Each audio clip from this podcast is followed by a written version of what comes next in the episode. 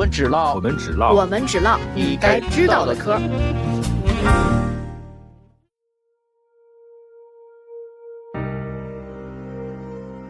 大家好，我们唠唠嗑又再次更新了。我们今天想跟大家一起来聊的话题呢，就是跟这两天刷了大家屏的东方甄选有关。截止到我们录节目的这一天，这一场年度大戏应该是逐渐接近尾声了。未来再发生什么样的变化，应该也不会再像前几天一样掀起如此多的热搜和高潮了。我知道有些朋友可能一听到这个这个聊这个题材，觉得已经这两天信息过于饱和了，就好像这个拯救流浪地球一样，已经有很多队伍已经出发了，已经到达它的目的地了。千万别划走啊！对，所以说我们在之前也聊了一下，就是这个也我们觉得还是能够给大家提供一些信息增量和认知增量的这个。然后才定了这个选题。我没有申喉啊，内部消息我 就先先先翻底牌了。对，所以说今天呢，也希望大家就是能够，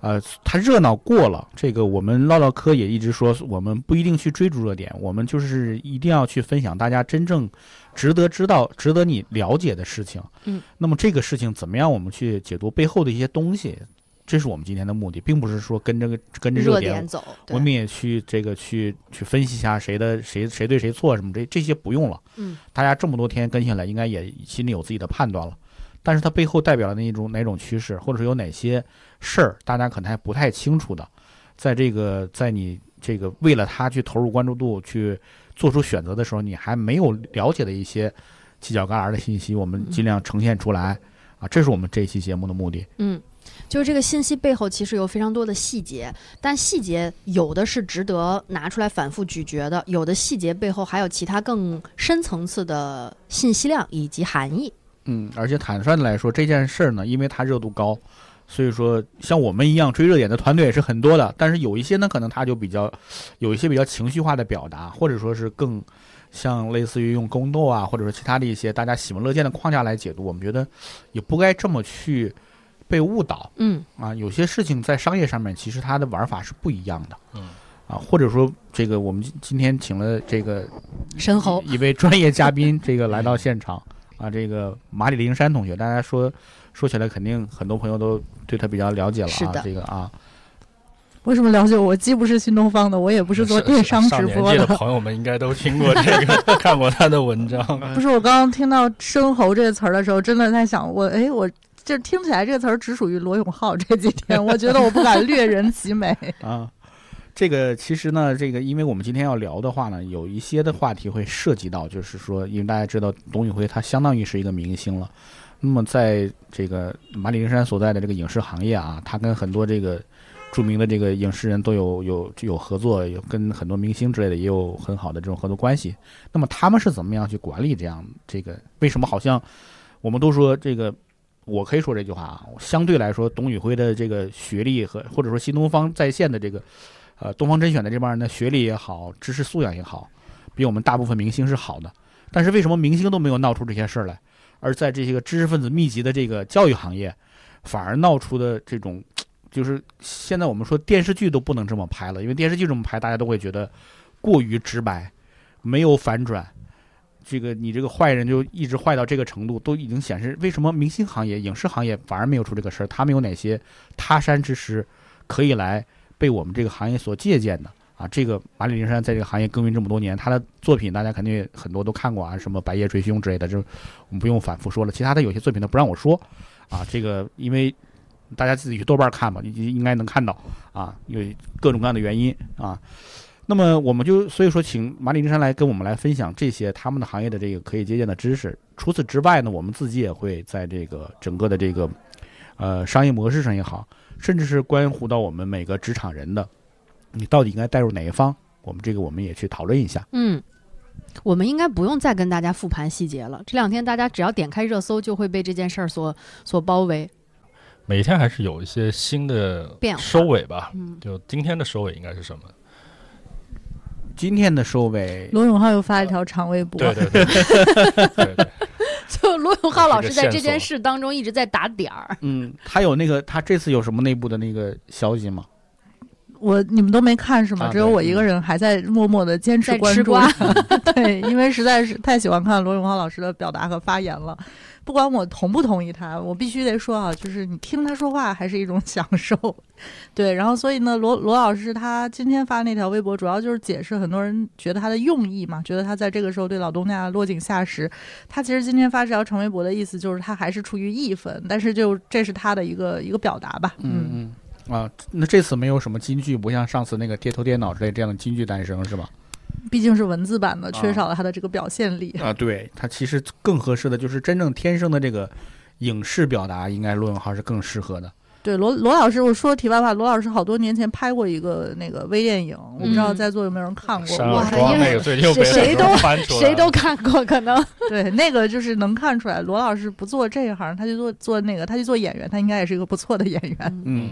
无论是表现力也好，还是什么都，所以这次可以说罗永浩也带了一波节奏。我们可以说啊，就是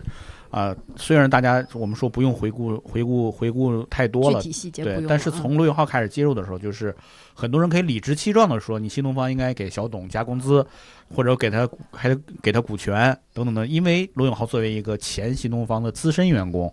他出来说这个这个这个学校这个机构经常的亏待员工，他是有说服力的，或者说这个一贯如此等等等等，大家会觉得啊，我们吃瓜群众可能有些不了解，你这个前员工都这么说，对还有一些新东方老师没有。这个没有实没有实名，也也说这个机构就经常是会发生这种行政管理人员欺压老师的事件，然后引起了大家的共鸣。所以说，我说罗永浩呢，他的确在这里面他起到了一个可以说是奠定了舆论走向的一个一个一个作用吧，可以说是。嗯就他在这件事儿当中跳出来说话，对于很多人来说，可信度就会更上一个台阶。没错，嗯，尤其灵山说的那个，他就这有有那种特别风趣幽默的这种表达，感染力太强了。对，是相比之下，那个东方甄选的 CEO 这个我我我必须说，那个孙总的表现力也很强，就是啊孙东旭啊，对，那个有一天晚上，我们在一个就是编剧群里面，然后这个编剧就在感慨说：“哇，因为就是我们这个行业还是很多很多演员都演不出来，就是编剧没有那么强的这个商业社会的经验，因为编剧毕竟都是自己在家工作的，所以他们其实有的时候会把宫斗或者把商业斗争这个事儿想得非常的高级。但是呢，从去年到今年，包括这个著名的这个抢公章、裤腰带事件，嗯嗯，再到这次这个孙总在这个直播间里的表现，那天晚上编剧就感慨说。我不得不说，有的时候是不是我们把他们想的太高级了？嗯，是的，就我们在录节目之前呢，刘润老师发了一篇跟周奇墨、奇墨的一个深度的对谈，然后我就问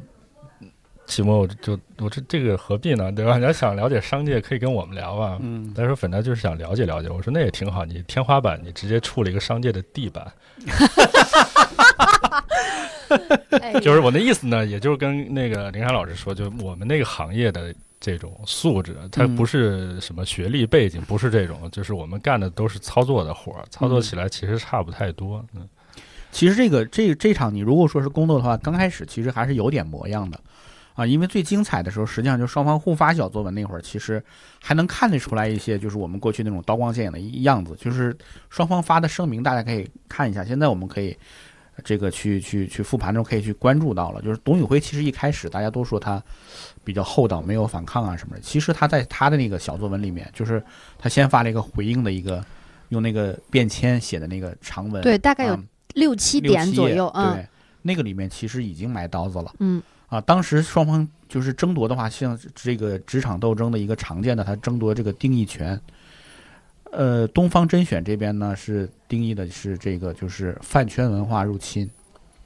那么董宇辉他的回应里面第七点说：“我反对饭圈文化，我也反对用饭圈文化文化污名化任何人。一般一般大家知道这种话都要看后半句，嗯看但是、看也啊，看这个但其实这些这些词连词后面都是他真正想表达的。也就是说，我反对发圈文化，我顺着你说，但是我反对你们用发圈文化来污名化我的受众，污名化我的这些啊这些听众也好，买家也好，丈母娘丈对啊，丈母娘对丈母嗯娘们，对这个时候其实已经看出来矛盾所在了。而且这时候真的有一点工作的样子，就你开始争夺定义权了嘛，对吧？就嗯大家觉得你后边就是真的刀光剑影的在隐藏一些，在每个人在出招，这时候无招无招之中是隐藏着有招，多好看的，结果没想到急转直下，后面就开始直播摔手机啊，甚至还有这个主播直接在这上面卖出那个天权，这一下就把这个一场比较前面看着还是比较好看的职场戏，到后面就搞得就是好像就是电视编剧们都看不下去那种感觉。就电视剧现在都不能这么演了，因为反角的这个实在智商不够在线，大家看着不够在不够不够过瘾啊，所以说这个这个传承的速度太快了，就是到最后就完全下去了。对这个，但是我现在可以说第一个料了，饭圈文化有没有？是有的。嗯，东方甄选内部的员工直接跟我说的，说忍他忍了一年半了，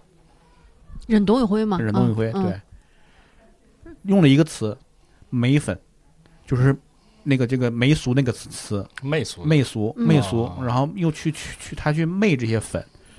那么媚粉的啥意思呢？就是说他内部肯定有人已经反弹了嘛，说你要管理一下你的粉丝，嗯不要让他们去做一些事儿。做什么事儿呢？我们后面稍微再说。但是呢，董宇辉就没有反应，或者说是他在内部去维护他这些丈母娘们的这些话，嗯就导致后来公司内部，那你看这个小编，小编是跟董宇辉撕了两次，两个来回，对，大家现在你看，如果说小编是说他是孙东旭的枪，他去给董宇辉拆台的话，那么他自己肯定也会有觉悟，说我出这个面，我肯定是要吃亏的。一般来说，我出一次面，就是我我来跟他对兑现一次，后面就该你们大佬的事儿，就我的责任就完成了。但小编跟他怼了两次，第一次你还可以说我我跟这个 CEO 去谈一些这个这个代价对价，我为什么我我来我来做这这杆枪，你给我什么对价，给我什么这个这个补偿。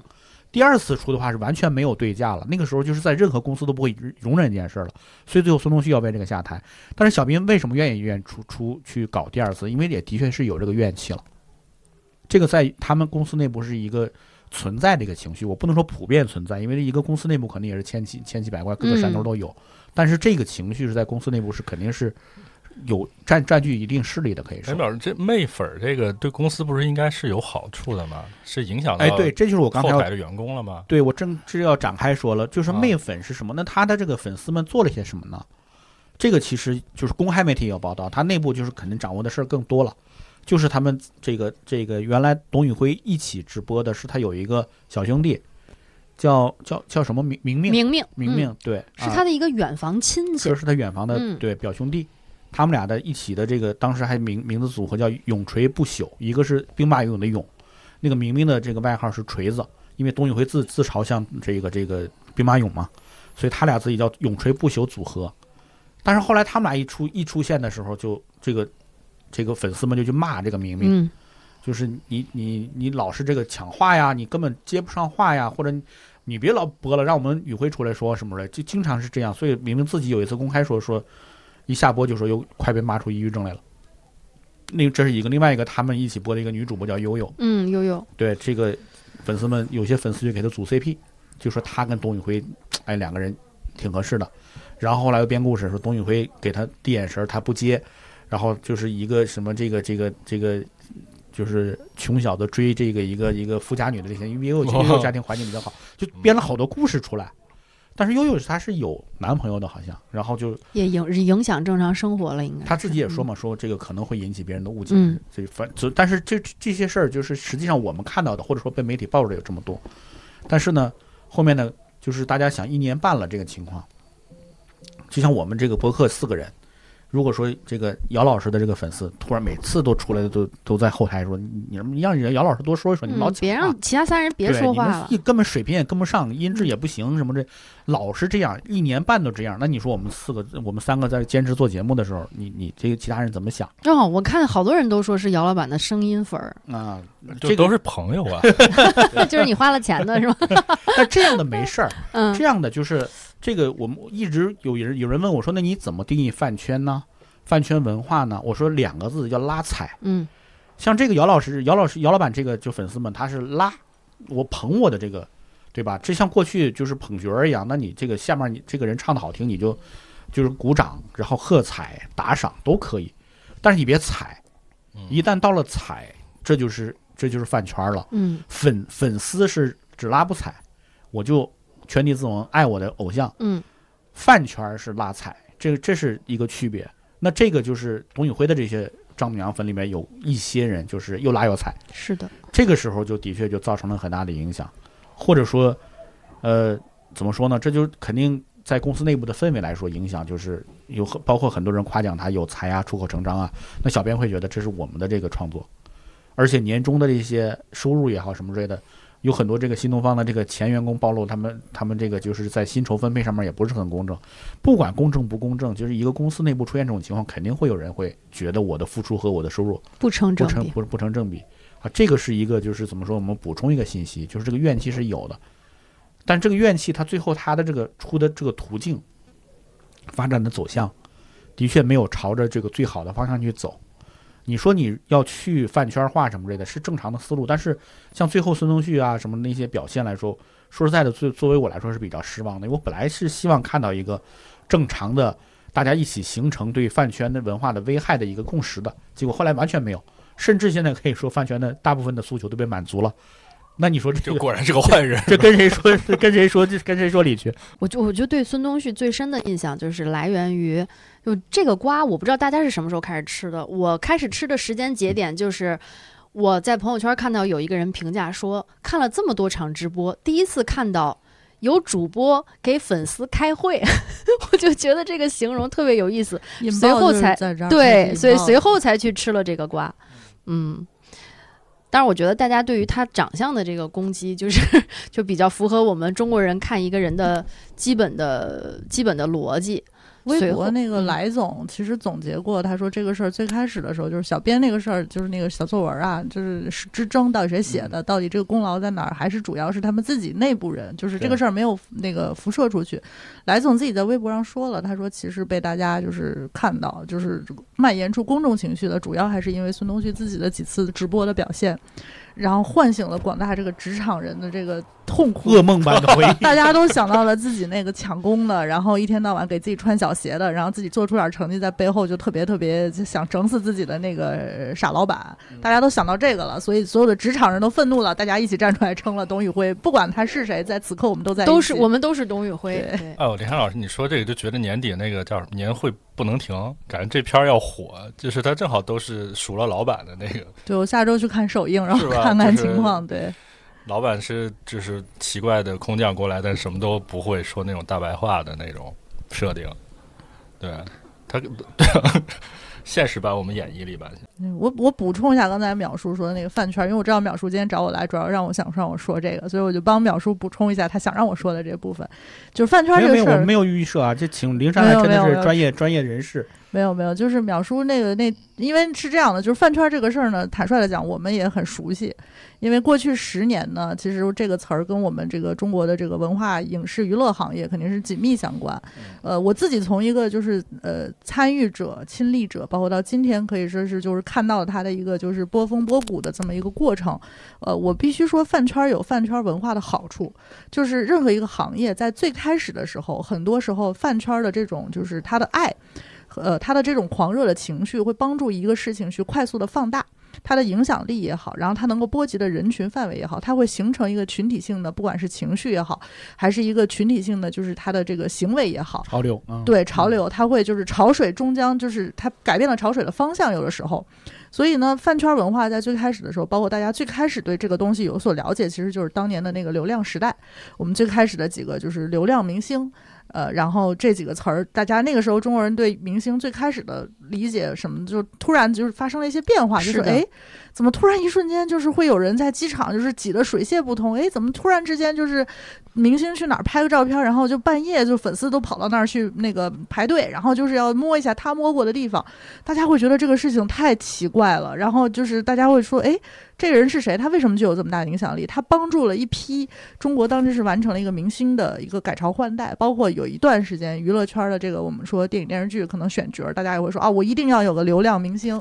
那这些流量明星，其实你想几十年前，呃，这种小孩儿们他们要想出来演戏，其实那个时候肯定是一个比那一代流量明星要获得机会要难得多的。情况，所以肯定是就是整包括整个娱乐圈它的影响力，就是明星的代言费用也好，或者是大家去愿意为他们花的钱也好，都会扩大很多。那你一个行业有不断的钱涌涌的流入，那肯定对行业来说是有它的积极作用的。包括到东方甄选这个事儿也是一样的，就是很多人我相信是为了董宇辉，然后在东方甄选下过单的。我也看到了一个数据，我不知道真的假的，我看到一个数据说东方甄选董宇辉一个人卖了基本上是所有其他主播的总和。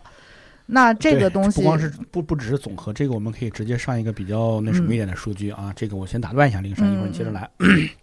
这个东方甄选他自己的财报说的是，这个二零二三年财年啊，收入是四十五亿。呃，海通证券呢做了一个这个统计，就是这个董宇辉一天的直播带货总额基本上是一千七百四十五万。那我们按照他这个董宇辉一年就是他双休日正常休息，工作日正常播，这个是他应应该播二百六十一天，那么这个时候他应该收入也是已已经已经是已经是应该有啊，这个他的这个带来的收入是四十五亿，东方甄选的财报是成交总额是一百亿，也就是说董宇辉一个人占百分之四十五的销售额，差不多这个数字。对，而且嗯最开始的时候，就是我是因为董宇辉知道东方甄选的，当然里面是有今天我们在复盘，但里面肯定有当时教培行业遭遇一个就是，呃，这个一个危机，然后大家对这个俞敏洪有一些同情，然后大家对这个整个这个行业，然后抱以了一些想法。但是董宇辉个人的魅力在这个里面，就是他的这些饭圈，他的这些丈母娘粉们，很多时候就是愿意去帮一个人去吆喝，这个事儿本身是挺难的，因为我们我举一个例子，就是我们电视剧行业经常会说说。呃，女性观众是电视剧的绝大多数受众，为什么呢？其实很多时候不是说光看电视剧是女的，而是因为男的看完以后不喜欢评论。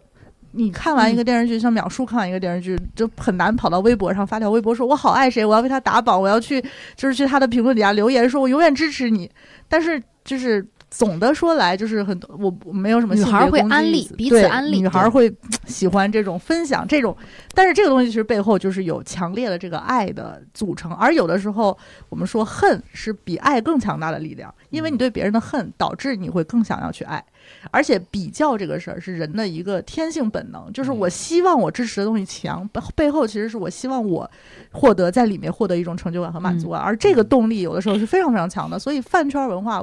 我我只能说新东方也吃过饭圈文化的红利，嗯嗯，所以你今天你。站出来，你说我要去饭圈，当然这个我能理解，你作为一个商业机构，嗯但是，嗯，我相信，因为董宇辉本人他毕竟是这个事儿最大的受益者，你让他站出来说我也要反对这些丈母娘们，我相信他也会觉得这个事儿有点说不过去吧，对，嗯，嗯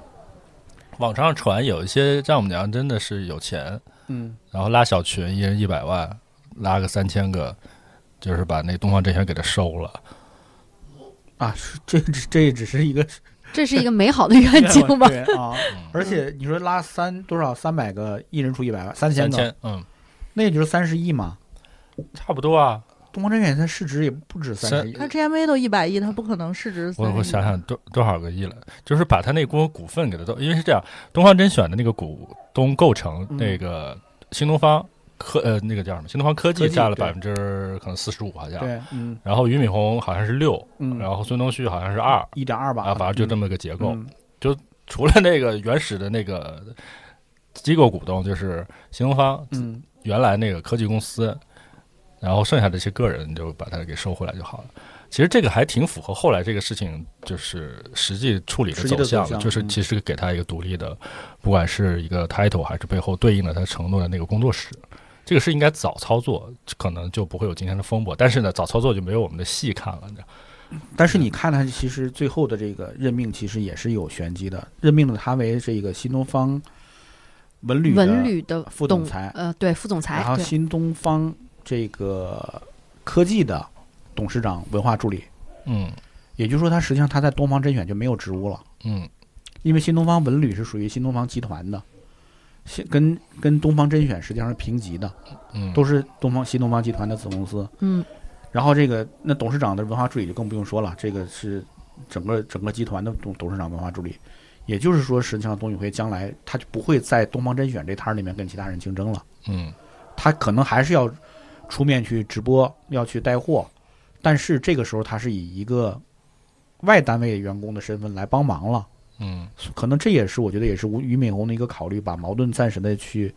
去分解化，就是不要让你们在一个一个既然你们老是比，我们就不要让你在同一条线上比了，就把这个比较的基础就去掉了。嗯，我觉得也是也是比较用心的，比他刚开始那个草台班子一样的高级合伙人那个词可好多了。高级合伙人这个东西，其东方甄选是一个上市公司，你的章程里面会写你是有限责任公司。你高高级合伙人出来，这个公司章程里面没有，那你这个职务是个啥对对，这这个就所以说这怎么说呢？就像我们上期的主题，这草台班子无处不在，只能说最后还可能还是知识分子们的这个占了上风，去可能在这些任命文词上面又稍微的去做了一些这个准备。嗯而且他其实，嗯，在昨天还是前天，在董宇辉和俞敏洪在东方甄选直播的这三个小时过程当中，他其实也多次提到了，以后董宇辉肯定还会再回到东方甄选直播。那这句话的言外之意就是，以后可能回来的机会并不会像现在一样嗯，这么每天播每天播。对。这个就像中国人一样说，哎，这事儿结束了，我们以后常走动啊，哎，别来往了，别别走动，对，改天是哪天？改天就是没有了。对对我改天回来看大家，不看了，不看了。这我觉得你说的这个这个，他已经说了要有一个个独立的，就是他的账号，嗯就是在那个里面去完成后面的直播。东方甄选这个，他其实基本上就是他昨天我记得最后说的是，他过两天会再直播一场，之后就会暂时的去别的地方。个新账号对对对，那个新账号，如果我没记错，应该叫东方之选文化账号还是文旅号？文旅文文旅文旅旅文旅对嗯，在董宇辉跟俞敏洪直播的同时，那个账号也是有两个年轻主播在直播的，嗯但是直播的过程当中一直没有卖货，嗯标题就打着“我们只玩乐”。不卖货，然后啊。一直在弹吉他。我觉得可能同时也是希望借着东方甄选，比如说俞敏洪跟呃董宇辉直播的这个热度，然后嗯。再把自己的这个新的账号再做一做。嗯。我嗯。其实我这两天看了一下新东方那个文旅号啊，新东方那个那个文旅号，他们其实他们已经成立了很多各地的文旅号，就比如说新东方文旅陕西、新东方文旅北京、新东方文旅什么成都，嗯。它其实已经可能我今天看一下，可能已经运营一年多了，然后可能甚至更长时间，他一直在卖各种旅游旅游产品，就是嗯而且它针对的就是这种中老年客户群。嗯，然后我一看那个里面，就是他们给客户出游拍那照片儿，都是我爸我妈那年纪的。然后就有一些，比如说延安带你体验延安文化五天四晚，嗯那这个也靠直播卖啊，就是我嗯就一直直播，然后我就一直这个视频各种视频，然后传播这个文化。包括今年俞敏洪其实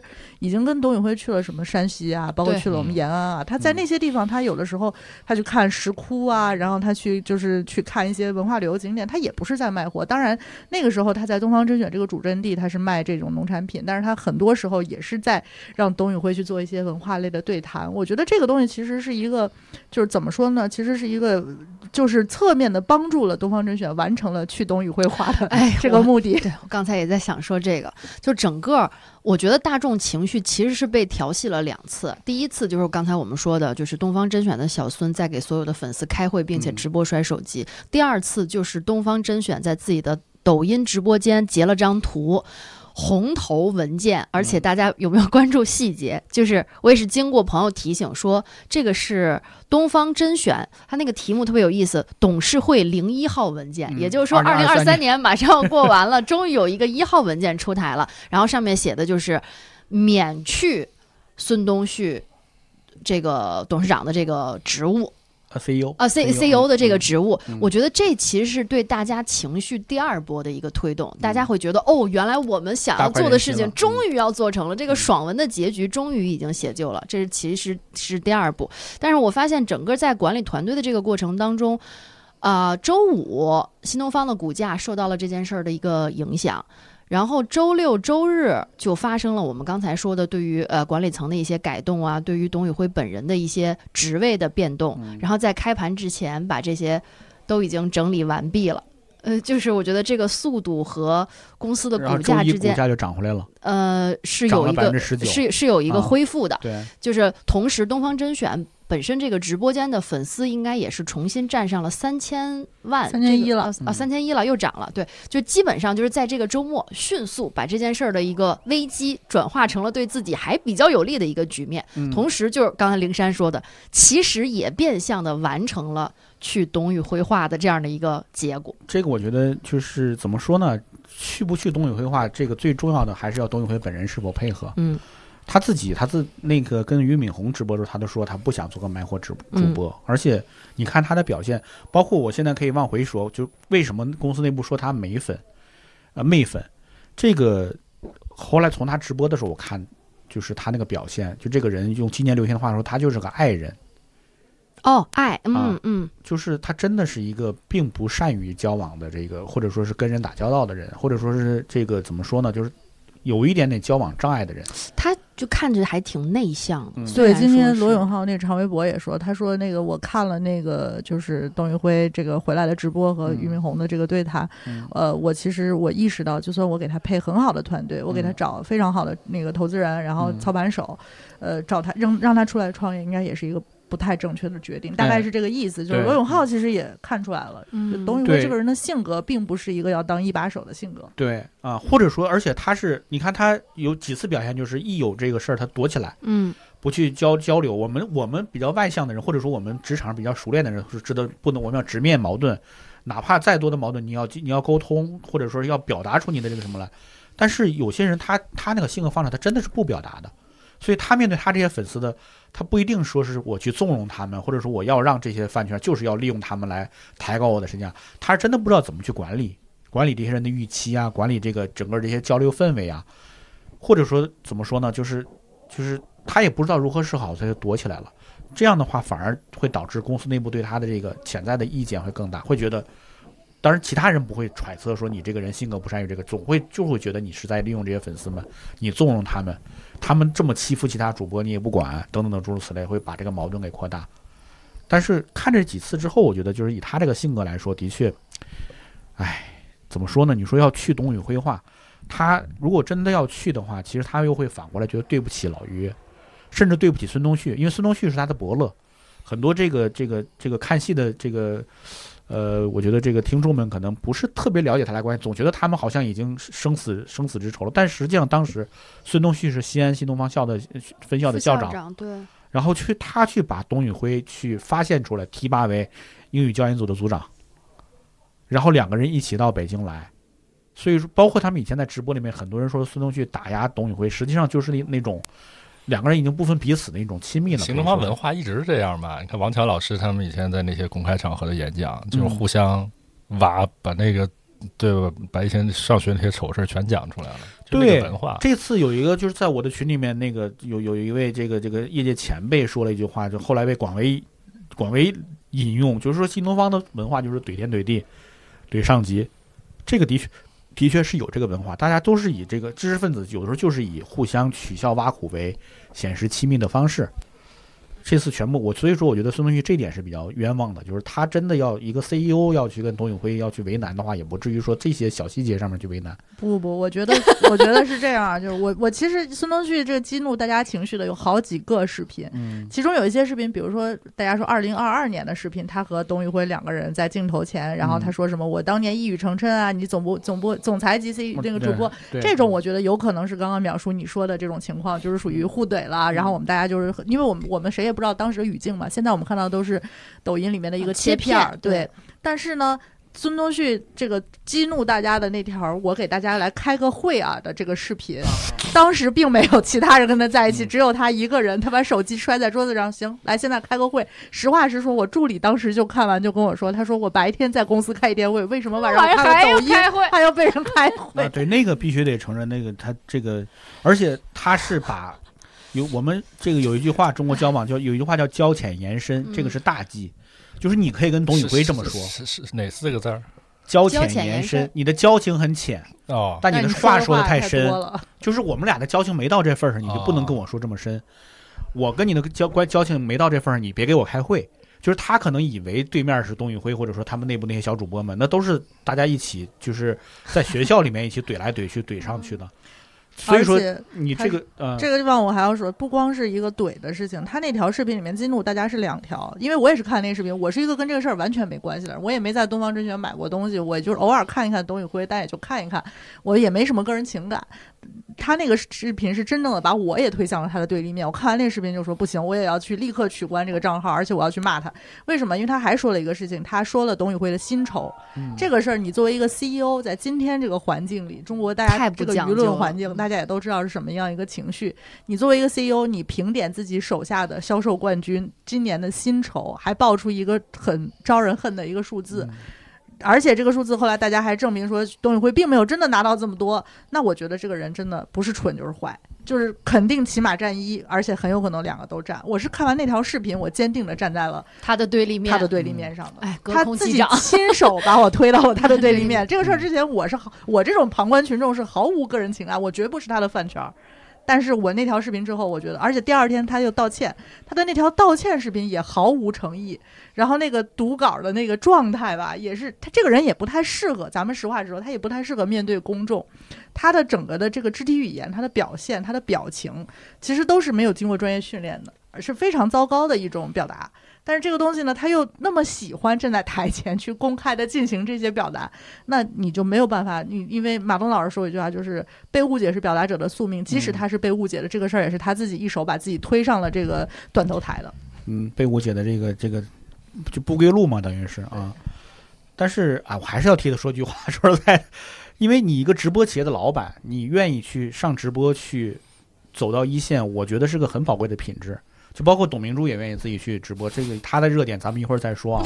那我的问题是，他为什么过了一年半，就是东方甄选火到现在已经一年半了，就算他之前就是那么点儿人，让他没有办法去呃长经验，已经过了一年半他的表现还这么糟糕，是为就是那只能说明这个人的学习能力有点问题。或者他就不适合干这一行。对啊，他你在前线去，你你别想着自己成为一个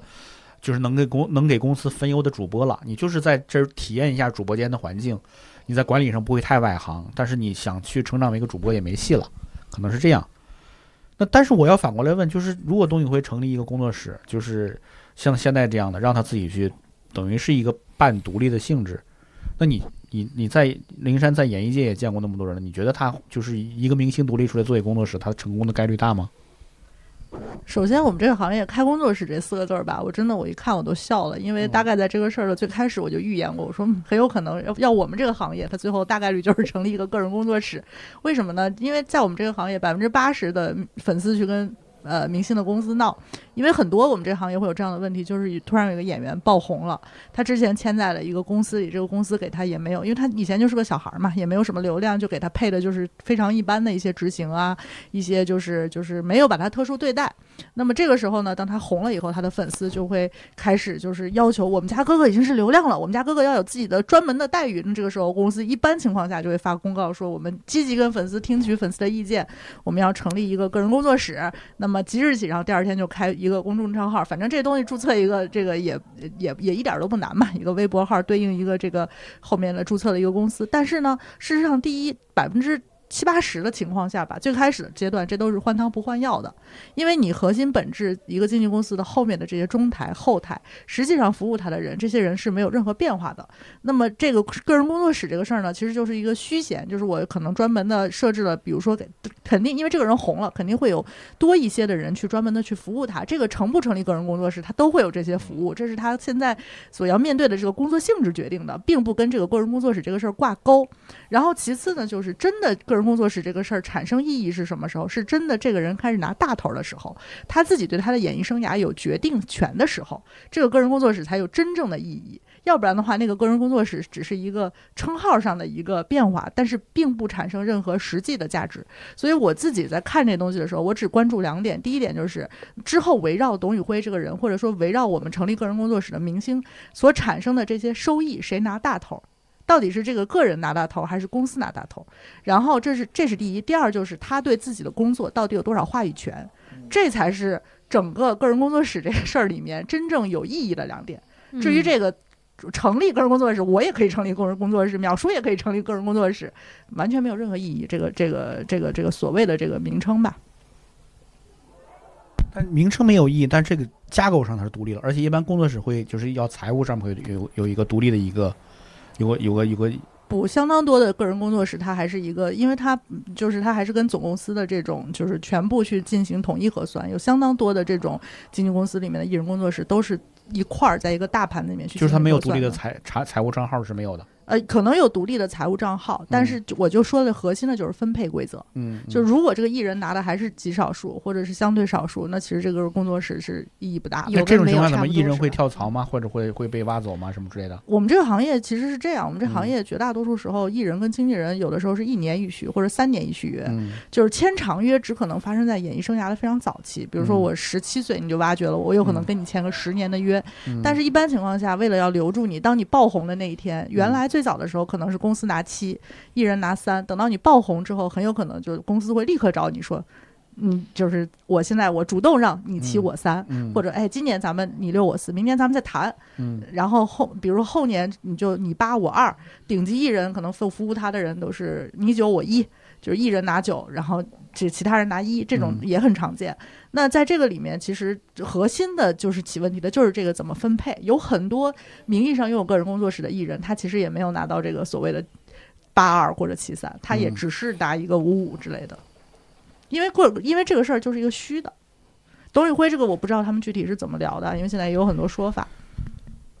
那如果说你在这影视行业这么说，这个工作室这个制度运行的还比较成熟或者比较稳定，就是能够往下走，对吧？对，它有没有有没有什么去，就是你你认为这个制度不稳定或者不可能持续很久的这个原因，这个因素在里面？董宇辉吗？不是这个工作室制度，就是你们说的这个艺人管理制度，你觉得它可以很好的运行下去吗？我觉得淼叔可能想问，嗯就是为什么？呃，这种工作室制度在明星这边儿似乎看是走得通的，因为没有出现类似董宇辉的这种事情。但是在董宇辉这儿，好像看似就走不通了。公司现在站出来说，我需要做一个去董宇辉化的过程。就是为什么明星不会跳出来有那么强的人格，呃，个性化，以他那么听话的就说，哎，我这自己有一个工作室就 OK 了，我不会，他的团队不会跳出来说，哎，这文案都是小编写的，就是都是其他我的设计团队做的，就是他们为什么会安于这样的一种现状？淼叔是想问这个吗？嗯，差不多，也也是，我就是想问这个董宇辉这个工作室能不能运营下去，嗯，能不能从演艺界学到成功的经验，会不会再出这种事儿？我觉得是这样。首先，我们这个行业有大量的董宇辉这样的事件，就是，呃，尤其是过去十年吧，因为这个确实过去十年是一个中国演艺行业的这个呃，就是金钱快速爆炸增长的这个十年。嗯呃，然后中间我们都经历过那个片酬非常高涨的年代，就这个礼拜跟你谈是一个价，下礼拜就翻倍了，再下礼拜又翻一倍，哇，嗯整个这个速度极其惊人。呃，在那个时间点上，其实有很多艺人都和自己的经纪公司闹过，但是这个事儿呢，呃，怎么说呢？就是合久必分，分久必合，因为不是每个艺人都有独立支一摊儿的能力的。因为现在就是当代我们一个顶级艺人啊，就是首先我说，首先说一点，就是中国的艺人百分之九十其实是不怎么挣钱的。嗯就我们说演员也好，歌手也好，因为因为你们能看到，就是能被大众看到的，首先已经只是百分之十了，嗯然后真正能够挣大钱的是。百分之零点几的艺人，可能是因为他非常非常的少数的人会拿走行业百分之九十九的钱，这是一个非常现实的问题。那然后，如果是做到已经做到金字塔头部的这些艺人呢，其实他要服务他的链条也非常的长。呃，我举一个例子，就是一个艺人，比如说他今天他要去参加一个活动。可能他你看到了他就只是微博发了几张照片儿，然后美美的去领了一个奖，然后中间换了三套衣服，但这个事儿背后可能牵扯到几十个人的努力。有几十个人在过去半个月的时间里，都是围绕着他今天晚上要美美的出现，然后要做这些事情里面去进行各种各样的沟通交流，不管是和服装的、和造型的、和化妆的，然后和平平台的去沟通，然后就是说什么、干什么、在哪儿，呃，这个整整个的这个周期流程，就是有无数的人在为他这件事儿服务，更不要提这些服务还是容易被取代的服务，但是还有很多是更专业技能的服务，比如说这个财务。比如说这个法务，因为大家也都知道，其实现在中国艺人是一个被高度监督的一个行业，越头部的艺人，其实你的风险越大，因为这大家每年都能看到一些艺人又莫名的，就是又出了一些问题。那这个时候呢，其实你，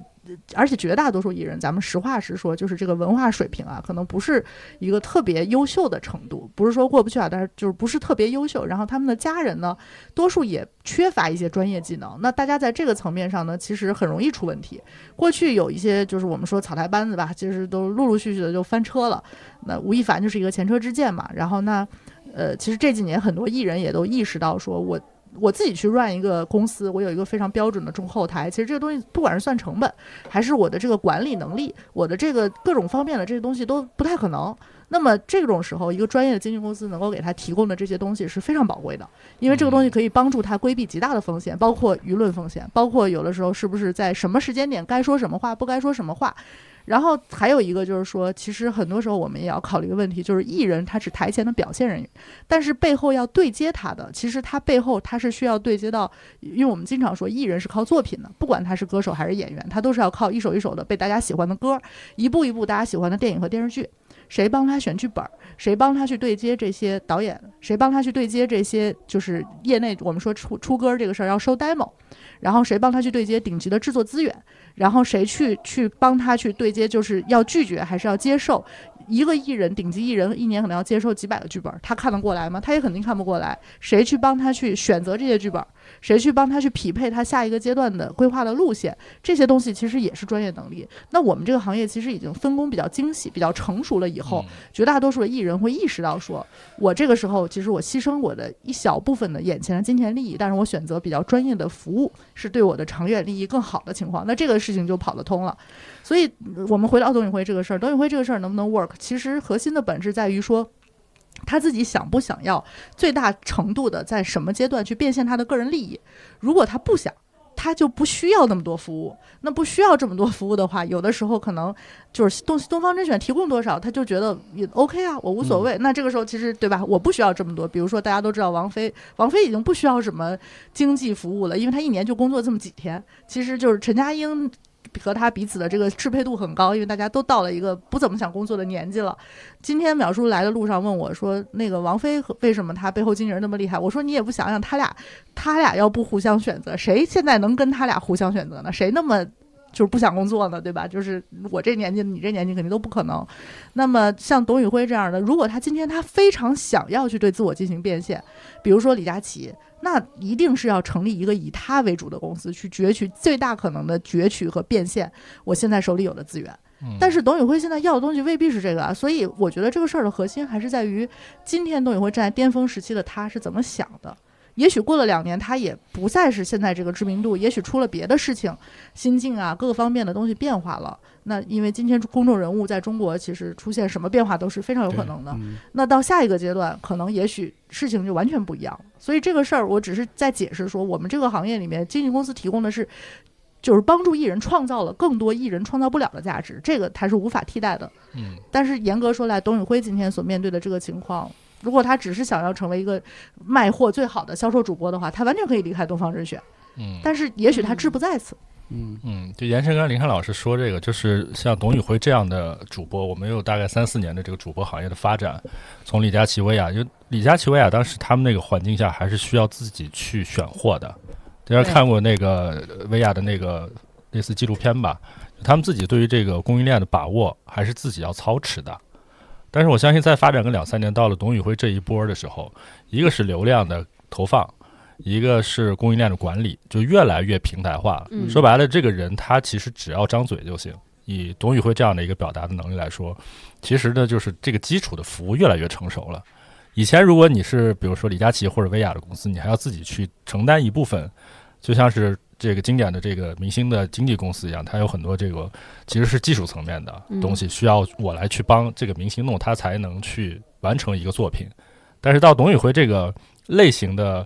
他确实综合能力也强，就从写到讲，嗯，这个就和一个单口演员似的，他从写到讲这俩事儿，其实他都完成了。嗯，那剩下的投放和供应链的这个选品的支持，包括所有后后台的，我相信今天抖音已经做得非常成熟了。嗯，就是他往那一站就行。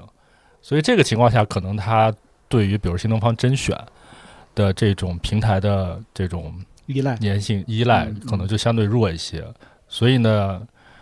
我觉得人都是有自己的脾气的。就当这个依赖没那么强的时候，他有一定的情绪，就像刚刚表述前面讲，就过去一年半的这个媚粉的这么一种，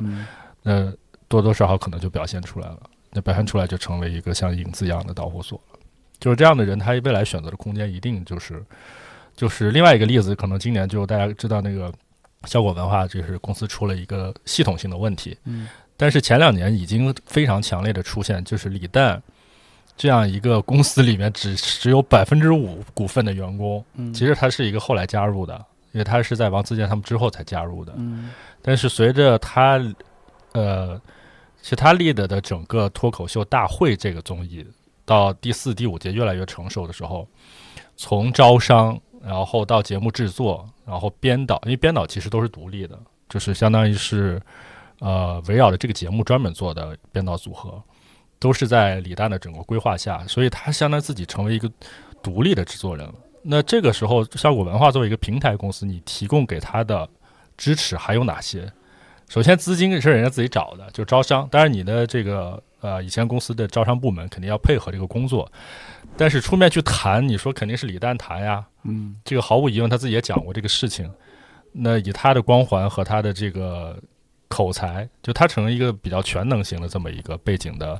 制作人，所以这个时候公司拿他就非常尴尬了。你说不让他走吧？不是，你说你让他走吧，这是不可能的。嗯但不让走呢，他这个百分之五的股份未来的分红，这个就很难处理。事实上呢，确实发生这样的冲突，比如说好像是脱舞火了之后，就是播完之后，嗯李诞马上就去了老罗当时在抖音的那个直播间，据说是一场一百万的费用，很好啊，嗯因为这所有的这种呃综艺出来，你那未来半年的这个变现可能是最好的一个周期，嗯这个，但是公司好像不让去，就是你的这一百万是算你个人还是算公司？对，嗯那这个时候李诞肯定就不愿意嘛，所以后来他不就出一个新闻，他自己也退了那个董事的席位嘛。就是这些冲突其实一直就就尤其是这种综合能力特别好的人，然后平台呢，相当于这些功能又比较标准化的时候，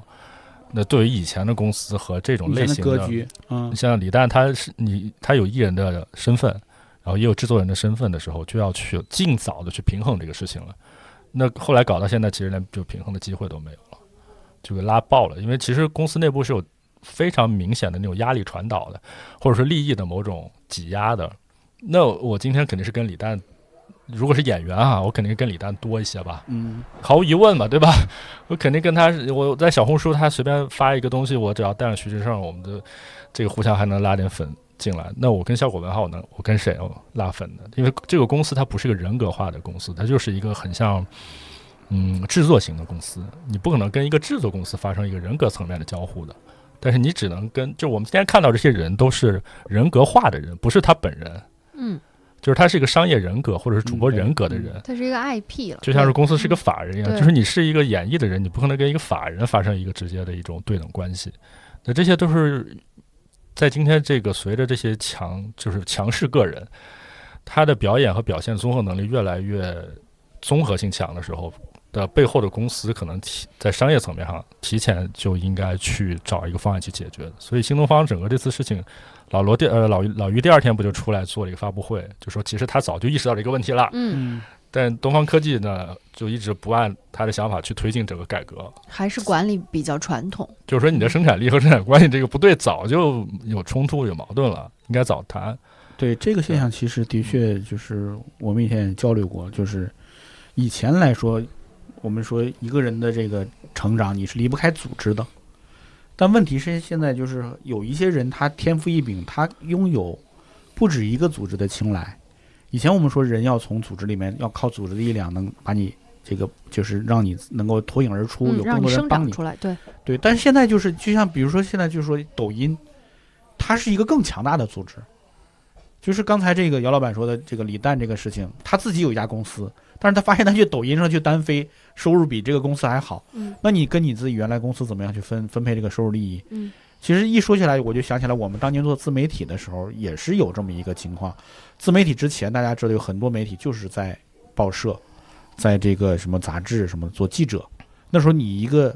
你你你作为一个就是文字创作人，你是必须依赖于一个平台的。这个平台它有发行渠道，它可以让你的这个作品被千万人看到。这个时候你成名了，你会很清楚，说我这个成名背后一半是靠我这个组织。对，嗯甚至更多的靠这个组织。但突然就有一个大平台出现了，就是微信，微信这个大平台出现，它比任何一个传统的媒体组织这个平台影响力都大。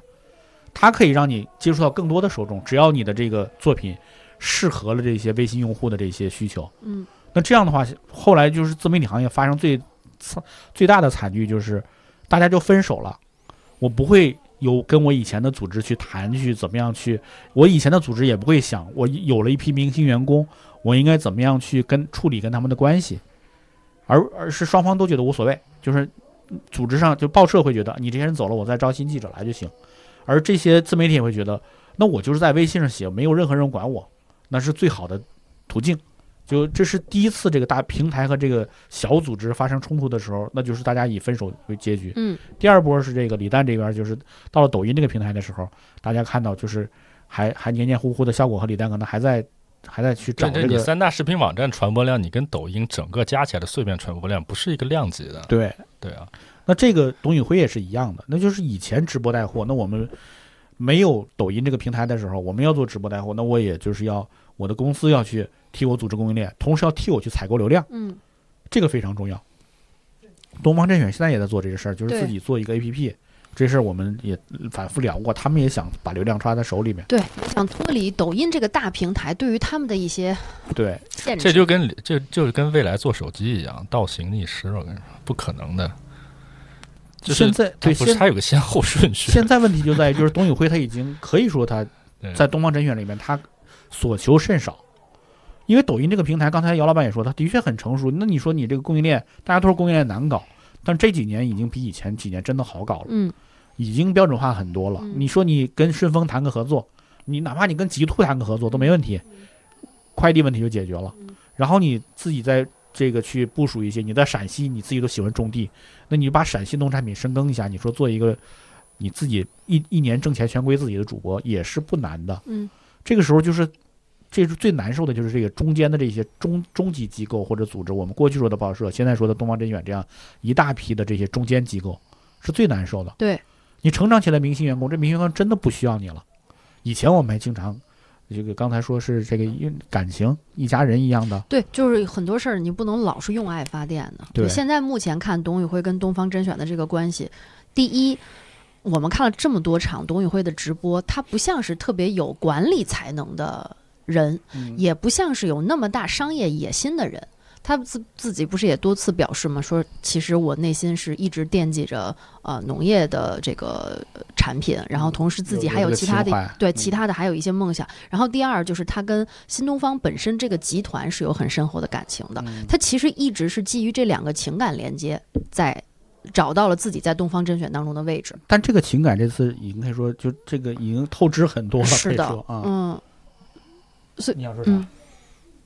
我是说，我我自己在想这个事儿是这样，就是因为其实大家都有一个特别大的梦想，说我要作为上市公司，我比如说新东方是因为它今天被架在这儿了，所以他要做一个说我要去董宇辉化，我必须要讲一个在资本市场更性感的故事。但是如果你是今天这个时代新生长起来的很多公司，比如说那天我们在一个群里，有人就说说，哎呀，经纪公司都得完成这个去去这个头部化，它才行。我说事实上，嗯，当然是有一部分经纪公司也做到了，我去头部化，但是也有另外一部分公司，就是我就是围着这个头部，我就是所有人都围着它转，其实也活得蛮好的。嗯只是这个故事在资本市场的确就是它抗风险能力很脆弱，嗯但是呢，起码目前他们活的并不比那些去了头部的人差，可能嗯员工拿到手的钱还更多，过得更滋润，我也受的各种样各样的压力也更少。我只要把这一个人伺候舒服了，其实嗯我就挺开心的每天。这也是我觉得这也是另外一种过法，啊就没有嗯哪一种是绝对正确。我觉得过去二十年大家还是更多的被这种互联网啊这种资本市场的这种故事吧，就是大家都有点儿。呃，被那个东西去，也不能说洗脑吧，嗯就是也都觉得那套逻辑特别正确，但是我们可以嗯承认说世界上还有一些别的逻辑。对，其实上市呃就是有呃那个国内的这些上市公司，这种经济，其实新东方也是很强的，就是经济形态的公司，就是你跟老师就是发工资，然后嗯。加提成，对其实就像一个经纪公司一样。嗯。其实从工业化的这个上市标准来说，这种公司是不太合适上市，不是说它不赚钱啊。新东方可真不一样，啊，就是嗯。这次他们最大的栽跟头的原因也是这个，嗯。就是大家都以为教学是个很个人化的事情，就是老师这个名师是嗯。各有各的特点，但新东方他找到了一个方法是工业化生产名师，对，这点真的这个就是也是让他们这次栽这么大跟头原因，因为他成功过一次，对，你看罗永浩也好，李笑来也好，这个陈向东也好，包括后来的那些新东方的名师，我记得当年还有一个叫什么什么浩的一个又帅又好的，反正当年我前女友特别迷他。就这些老师的确都都是是很优秀，对，但是前赴后继的一茬一茬的。后来我问过这个罗永浩也好，其他的老师我也问过他们，就是为什么都新东方能复制老师？他说新东方我们上课的时候你是要去上课的，一下课就逼你什么写教案。你的嗯年终 KPI 一个重要的考核是写教案，就是要把你的知识强行吐出来。就核心资产给给你对拿出来。他要根据这个，而且他会评价你的教案的质量好坏。你想嗯藏一点什么之类，他一上你课一听不对，那些领导们也都会上课的嘛。嗯，就所以说他是要强迫你每一个人把自己的经验去分享出来。更重要的是，他认为这些经验是可以复制的。这个是嗯就是，所以说新东方就刚才姚老板你说的工业化这句话是最重要的，就是就所以这个是秒数，就是我觉得是谁到底是我。就是历史上是谁先谁后，就是是先上，当然是就是他们已经赚了很多钱利润之后，是有达到纽交所上市标准了。嗯然后返回来之后呢，为了每年都能达到那个就是这这个 projection 的这个预测，啊，我去规范我公司内部的不不是的，不是教材的我流程我我明白你要问什么，你你啊问的是这个先上市后规范，呃，先上市后批量制造，还是先批量量制造后后上市，嗯，这个俞敏洪自己回答过，嗯他在他的自传里面啊，我曾走在崩溃的边缘这本书，我推荐所有人去读。我在咱们交通台也推荐过，嗯，因为写的特别的浅显易懂，而且真的特别实在。就这个人，他不吝于展示他思想深处他可能认为不正确的东西。俞敏洪他自己吃过的亏，就是刚开新东方的时候，新东方大家知道叫叫那会儿叫出国英语培训，出国英语培训，俞敏洪说我能讲所有的课，无论是词汇也好，语法也好。这个这个托福也好，我都能讲，但是有一门课我讲不了，就 GRE 数学我不能讲。他就让这个，所以说他的学校新东方学校当时只有一个老师能讲 GRE 数学。嗯，这个情况过了几个学年之后，那个老师意识到了这一点。我的数学得多差，就只有我那数学是初中水平，但是你要讲，因为这样讲那个就是出题逻辑，不不是真的解解数学逻辑。然后后来那个老师就是几几个学期之后就要求，就说我跟你谈，这课只有我能上，那我就要跟你谈，我重新分配我们的利益。刚才灵山说的，明星跟公司谈，他也觉得我爆火了，对吧？所以他要求一节课的收入我要收百分之四十。于明说那不可能，所有老师都没有拿这么高比例的。然后这个老师当时就刚开学的一个班儿扔下，直接走，就走了。俞敏洪就只好去跟那些学生道歉，然后退费。他说这件事给我印象刻骨铭心。嗯那，从此以后我就我就不能让我再依赖任何一个具体的人。他自己还发明了大厨大厨的效应，他自己发明了一个词，就是一个饭店老板花了很多钱装修，对主厨，对，但是他就不会做菜嘛，他请了一个大厨，这个大厨水平特别高，说是宾客如云，最后大厨会反过来要挟老板说这个事儿我以后不会再让它发生。这个所以说，姚老板你刚才问的那个问题，新东方你看创创立的时候是一九九几年就创立了吧？好像是九六年还是九八年创立，两千零六年才上市，零三年零六年对零六年上市啊，刚查了，嗯，对，那也就是说，这个他这个创立几年之后，他就意识到了这个问题，然后他就写教案。当时你看罗永浩是零三年那会儿在那儿的，他们已经有写教案这个这个行为了。也就是说，他天然的，他不是为了适应资本市场，而是为了适应工业逻辑。就是工业逻辑嘛。是我这公司要做成工业化，工业化最大特点是标准化、可复制化。对嗯这个经验到今天东方甄甄选这边儿就失灵了。你能够去懂与绘画的前提是你能把它能力复制下来，再传给别人。但是这个行业，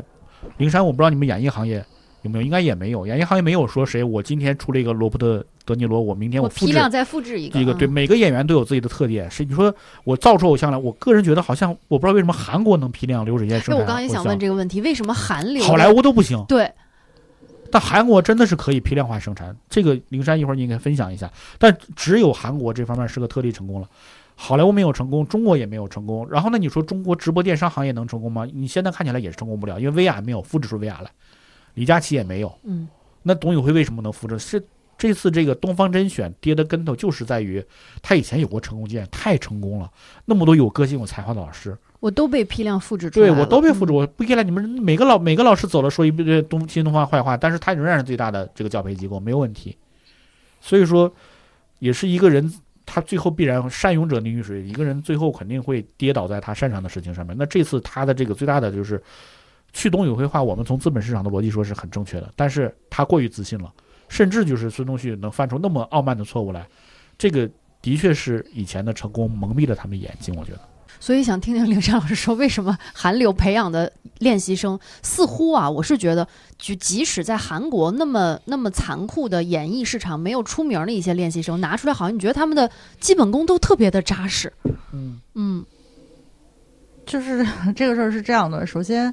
呃，能够批量培养偶像这事儿，中国人也做到了。嗯最早做到的日本人啊，杰尼斯啊嗯，S.M 也是抄的杰尼斯啊，然后才有了韩国其他的这些。然后中国 TFBOYS 现在那个二代团多红啊，时代少年团红的要命啊，啊，那么红吗？就非常 非常红。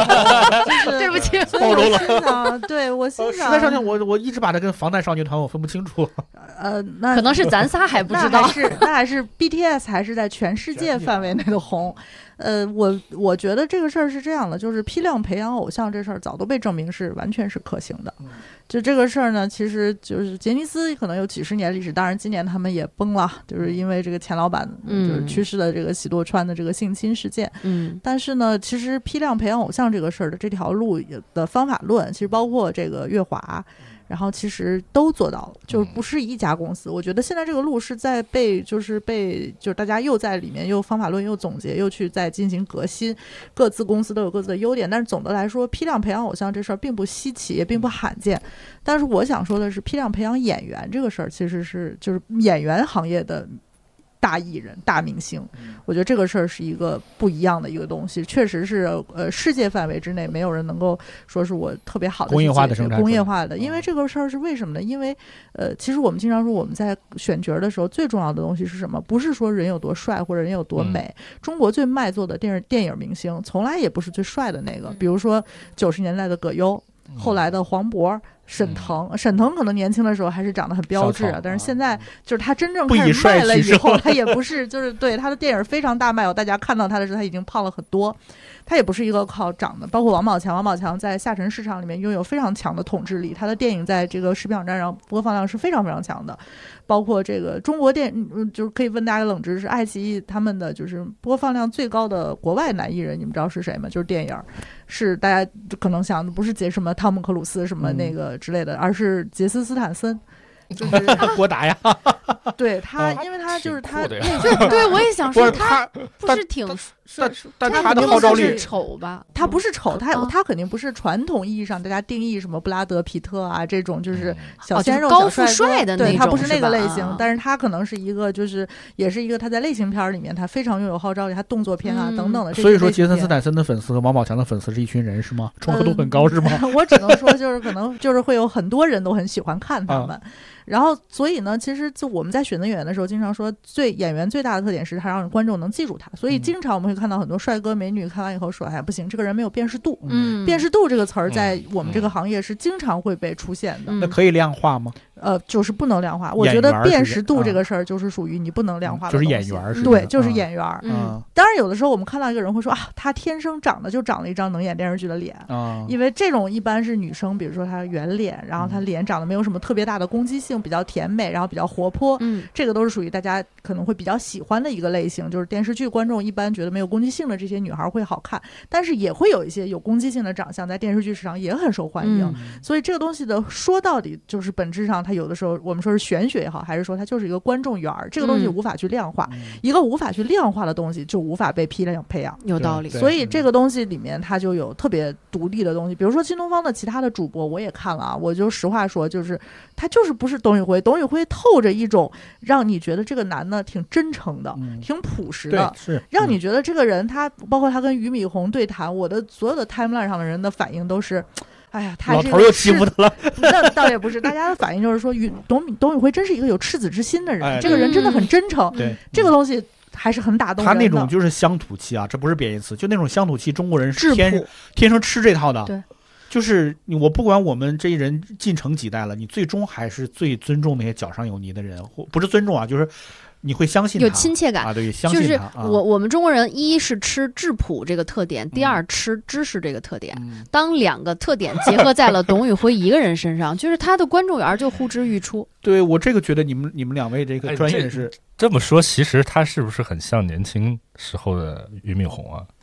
俞敏洪没有观众缘啊，不年轻时候的俞敏洪的你特质，说中国合伙人里黄晓明那个样就子？知识跟乡土。他也是这样的背景。但那会儿新东方，我跟你说，我还真没人说是崇拜于老师的。新东方那会儿，他真的就是成功率太高，嗯，所以说大家留学都要去。俞敏洪是个怎么说呢？是老来俏，他老了写了几本书啊，然后大家会发现他老是倒了起来，跌倒了起来，就嗯这个魅力是是后天。但是你说一眼看他，而且当年我去新东方去蹭课什么之类的，也没觉得他有这跟那帮太大的有那些他的人格魅力被立体化，是这一次教培行业被被倾轧式打击之后，他怎么对待员工和学生家长？我觉得嗯这是最终把俞敏洪的人格魅力拔高的一个非常重要的一个点，就是他把这种心呃这种印象种在了每一个人的心里，是通过这个。但是当年我我印象特别深，就是零八零九年我去新东方，因为我刚好在新东方当过 TA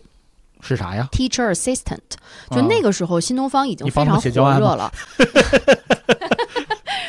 确实看过他们写教案，是吧？但是啊这个 teacher assistant 更多的是面向的是服务学生，就是因为那个时候学学生已经非常非常多了，老师没有办法对接每一个大班的学生，那这个时候他们就会选一些，就是从已经上过一个班课的学生当中嗯去选一些。但是其实我想说的，让我印象最深的不是说当时的。当时的那个 TA，而是选 TA 的这个选拔流程，这也就是刚才一直提到的工业化生产。他们怎么选 TA，是截止到二零二三年，我一直都觉得很新颖的一种方式。当时我们二十个同学拿到了一张纸，这张纸上写的是：如果你明天就要进沙漠了，你现在只能带六样东西，你要带什么？但它不是让你写出来，而是把你们这二十个人叫到一起。这可能很多大公司都在用这种方式在进行面试和招聘，但是在零八年我就经历过了这么一波。那个时候我刚刚高中毕业，我们二十个人就开始讨论：哎，灵山，你觉得你要带什么？然后你说我要带一个针灸，我说你这带针灸不太靠谱吧？然后淼叔来了一句，我就要带水啊，我就要带吃的，我要带压缩干粮啊。然后姚老板又说了一句，你这哎，我觉得你这个同意。就是我们二十个人进行了一场半个小时的讨论，然后他在旁边挑选那个然后旁边坐了一圈当地新东方的名师。结束之后，这新东方的老师就会说：“哎，我觉得哪个小孩会有一个什么样什么特点。”然后通过这样的一场讨论去选拔哦，究竟谁可以当 TA？但是你看，TA 是为了给学生解答问题的，他们并没有考察你们的英语能力，他们考察的是你的可能是组织能力、协调能力或者是思考能力。就是这种机制，我觉得我后来听很多其他分校的学生说，他们也是经历了类似的这种选拔机制，才成为了比如说新东方的老师。当然，他还有其他的一些考核的考核的要求啊，他是通过了一种。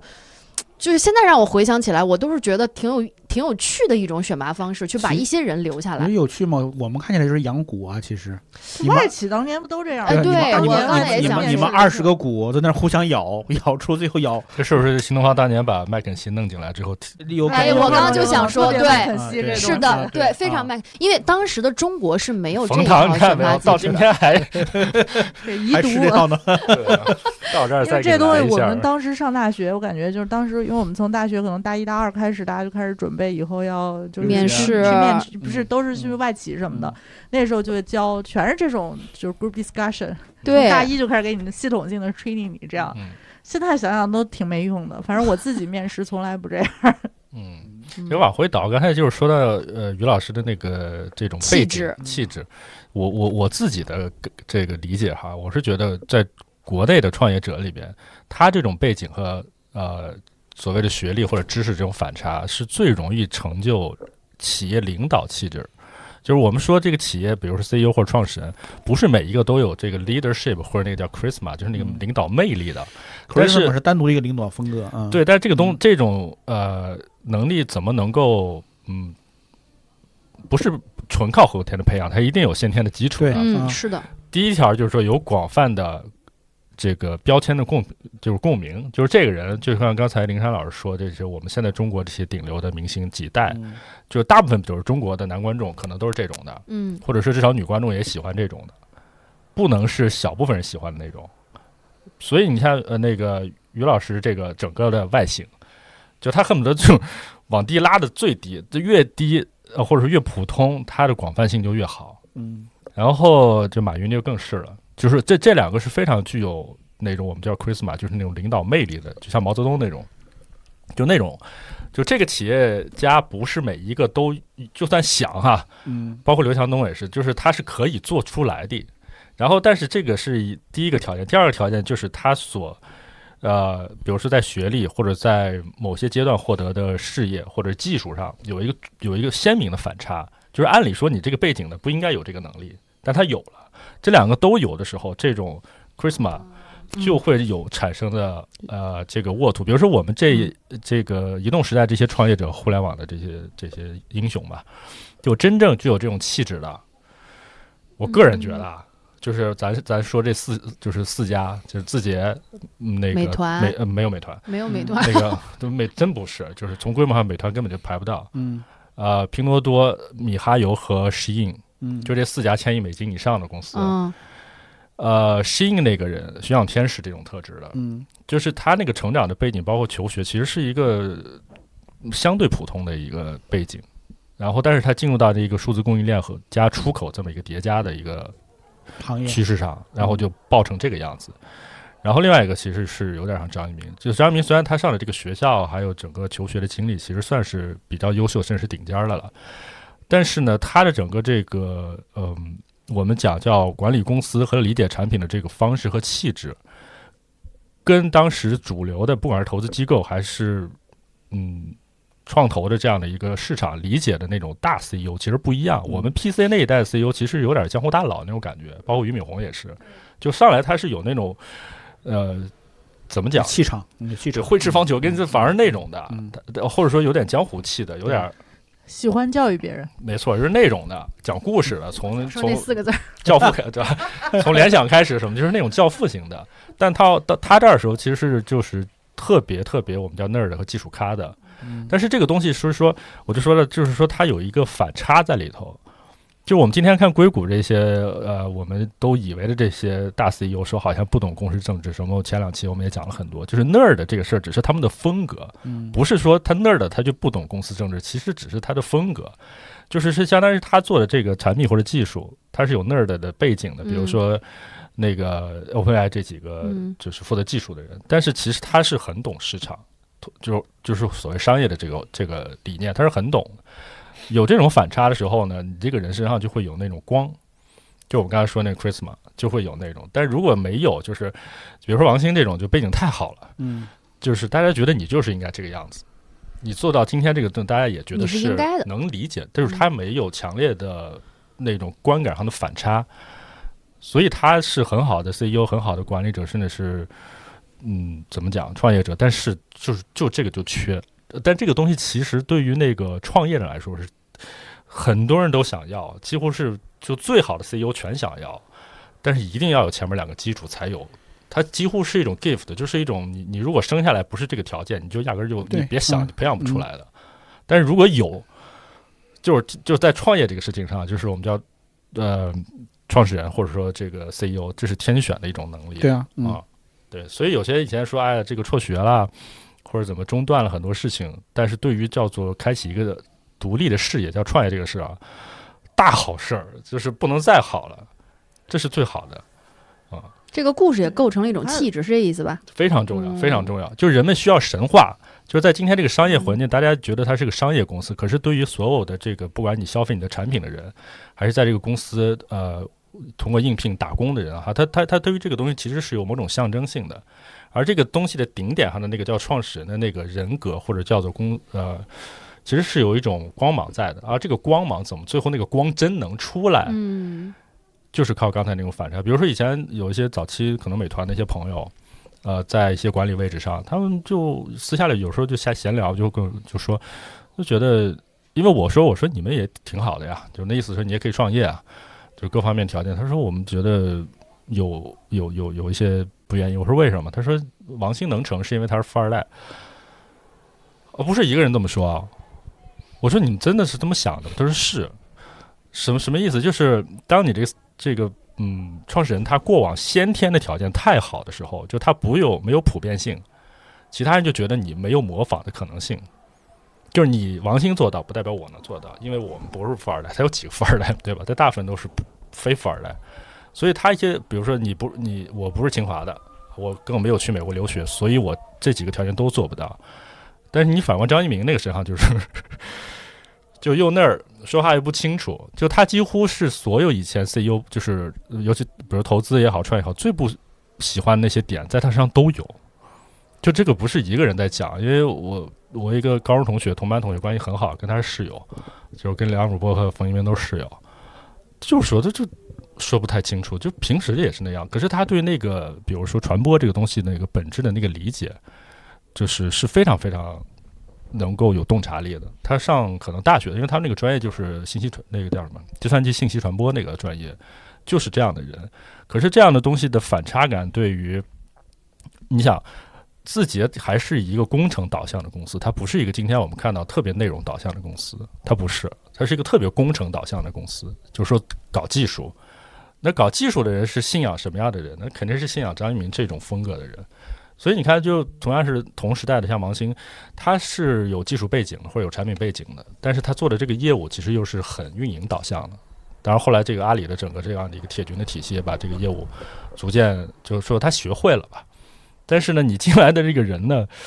你说我信仰你的那个光芒应该是什么呢？所以说回来，老于的这种特点，我就觉得经常会觉得他，尤其是经历过教辅的这一个、这个风波之后，因为以前段永平其实评价过俞敏洪，就觉得他不是顶级 CEO。也的确不顶级啊。新东方现在也在年营收也才三十亿美元，对，这市值也并不高。是东方甄选是他孵化出来的，这个但是从这次就是就是我能感觉到这种光芒哈，就是随着他反而年龄越来越大，嗯，再加上这种这种重大的企业的波折，反而那个光芒越来越越强烈明显了。对嗯我其实有点能理解姚老板的意思。我我虽然就是看了俞敏洪最近的这两场就是直播吧，就是两次跟董宇辉合作的这个直播，看得出来应该非常疲惫，而且应该就是压力也挺大的。但是我觉得他一套流呃就组合拳打下来，还是非常能体现他对这个公司现阶段的一种管理能力的。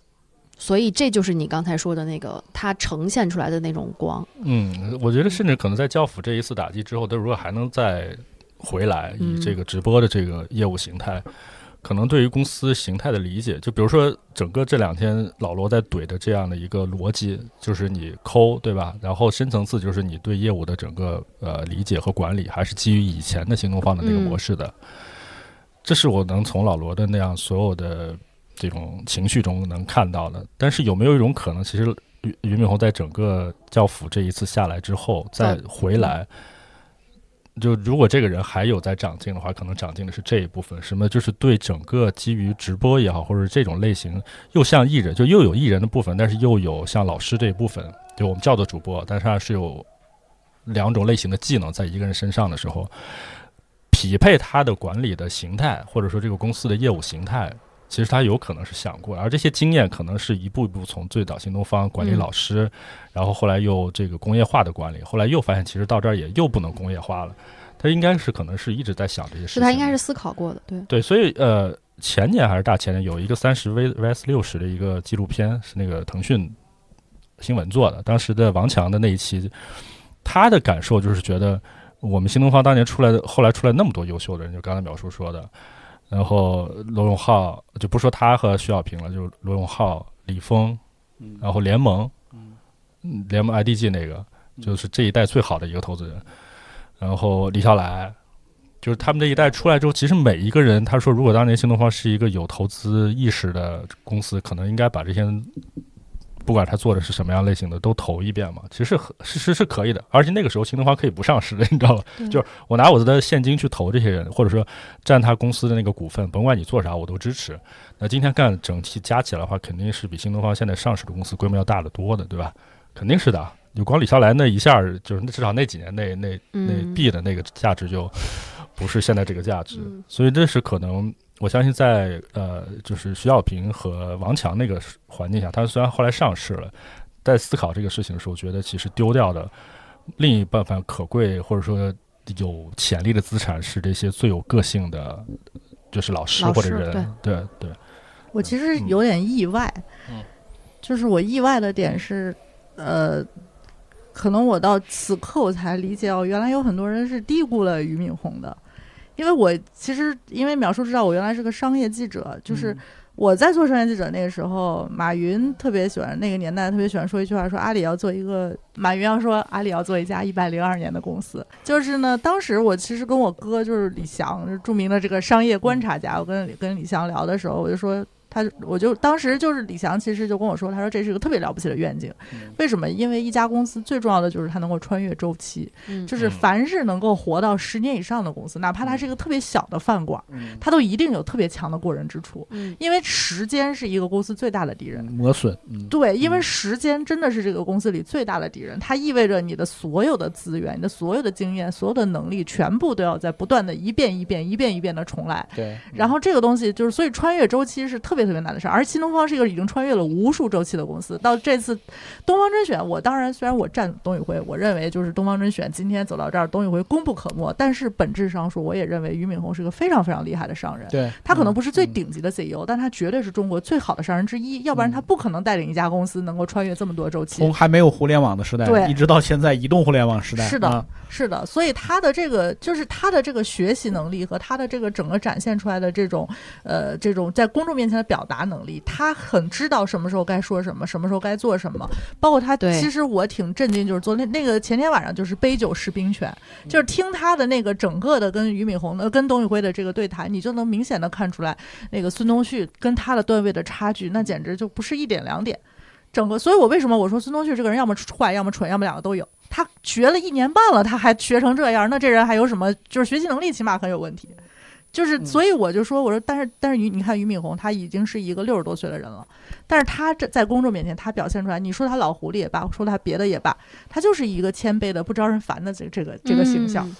呃，这个我跟你，你你你先你说完了吗，林珊？我你我随时可以说完啊。那个我先跟你说一下，就是孙东旭这个，你说他没有学好，但是因为我我虽然看的直播不多，我也见过那种就是怼怼怼听众、怼怼观众的直播主。或者说是完全不在乎观众的直播主都有，而且都火了的。这个直播这个领域就是怎么说呢？如果说你赶上那那阵思潮了，你像我以前迷迷那个女主播，现在不能说名字了。她刚开始上上播的时候，就是敷着面膜，跟她的听众们、各位观众们聊天，或者说是哦，有的时候就边化妆边说，就是一这边脸素颜，那边脸化妆，就这样，完全不尊重观众。你在今天的眼光来看，但是。就是火了，就这个观众觉得，就你我就介入了你的生活。我怎么觉得这这对这这不是不尊重？对，你看你现在说真实了，对吧？嗯。那你说，如这个这个开会绝不是尊重。对你 开会是底线，是完全是另外一个性他那个前一年半在直播间里，他就是怼这个主播，怼我我因为我你看我为什么说一年半？我没有从最开始说，就是因为最开始的时候，新东方东方甄选直播间可能就那么几十个人、几百个人看的时候，这个东西是没有意义的。我们我因为我我特别喜欢看足球，我们足球平。足球界有一个成语叫，呃，有一个术语叫“长球”。长球是什么意思？就是说你得跟牛逼的球队踢球，你这个球你你才能积累经验。就是换句话说，你今天是个前锋，你得面对世界最好的呃后卫，然后你多踢几次，你就明白人家会防哪儿，怎么弄，你才有经验。对。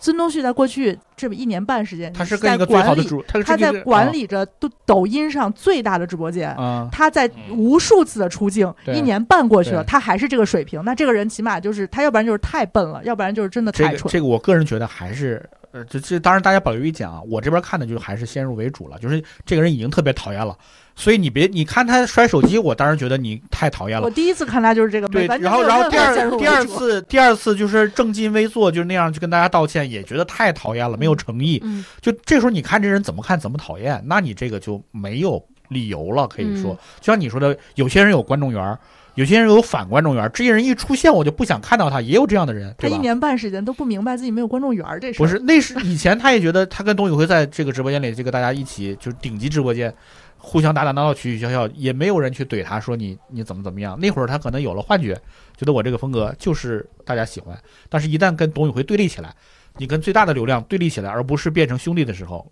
可能就真正谁有人气就体现出来了。所以，淼叔，你的意思是说，就是他的招人讨厌，是因为他跟董宇辉站到了对立面，对吗？就是他有一个被观众先入为主讨厌的理由。对我就不同意灵山说那句话，说他要么蠢，要么坏。这个这个怎么说呢？就是。这个观众缘这个事儿，刚才灵山也说是不可量化的。嗯，不可量化的意思就是没有标准。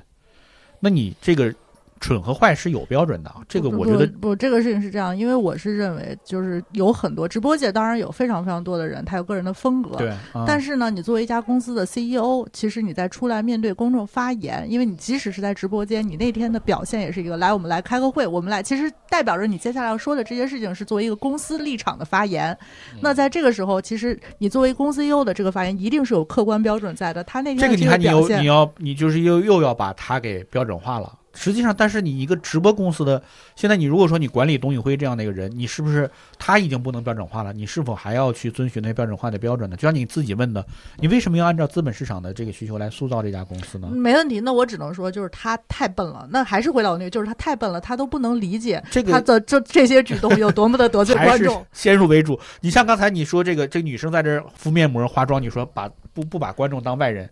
那我跟你这个观众开会那我，们就你把我当小弟呢不对，不行那我就啊把！这个，那我觉得是这样。你现在，那你你是现在因为劳资矛盾比较严重，嗯大家一说你老你你你把我当你的你你把你自己当成了我的老板，我就看你不顺眼，这是这几年的思潮。那前几年你你看你跟观众开会呢，你把我当你公司自己人了，那咱们说，就是说，不管怎么说，当着公众的面去暴露自己的下属的薪酬这事儿，那个是肯定专业吗？肯定也不专业吧没。有办法，就是嗯他的表现，他不是一个两个。就我经常会觉得说，在整个这件事情里面，每一次当我觉得哎这个事儿肯定背后还有蹊跷的时候，孙东旭就会用他新的表现让我觉得 没有蹊跷没有是，蹊跷。他真的很厉害，就是他能每一步都做出一些编剧都写不出来的。就是我如果反派写成这样，编剧就是观众会在弹幕里面骂我们说：“你看编剧降智了，商业大佬怎么可能这样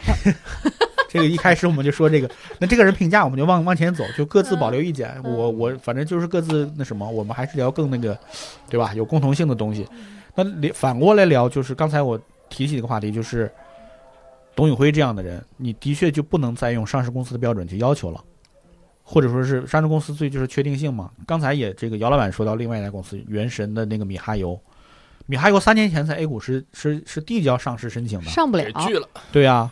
这个 A 股那当时一句话就是你过于依赖原神的这个一款游戏的收入，这个那会儿是故意那个崩坏，那会啊，儿崩坏过于依原原神没出来，对，二零三年前还没出那什么，过于依赖崩坏二吧，那是三，反啊不不正就是那个系列吧。对，过于依赖一款游戏，然后就拒绝了。但是你现在米哈游真的全世界的中国之光啊，这个公司，这个我又得说，这个你真的能体会到它这个在中国文化输出领域的强大影响力，嗯那就是真的是无有 Shin，文有米哈游这两家公司在全世界打，当然咱华为那就更在天上走了，那咱们不用说，那个已经到这个水平了，你 A 股都上不了市。那你是什么呢？你肯定，我个人觉得啊，这已经是就是有一些公司不适合用现在工业化时代的标准来评价了。